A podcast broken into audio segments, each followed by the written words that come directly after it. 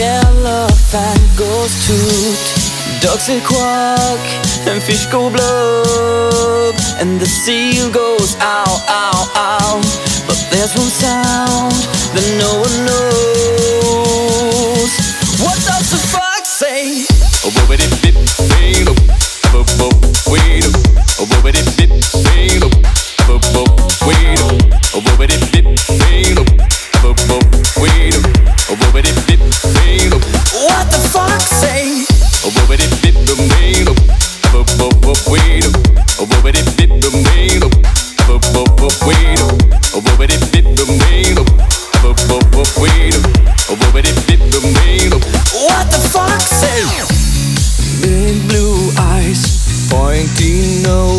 chasing mice and digging holes. Tiny paws up the hill. Suddenly you're standing still.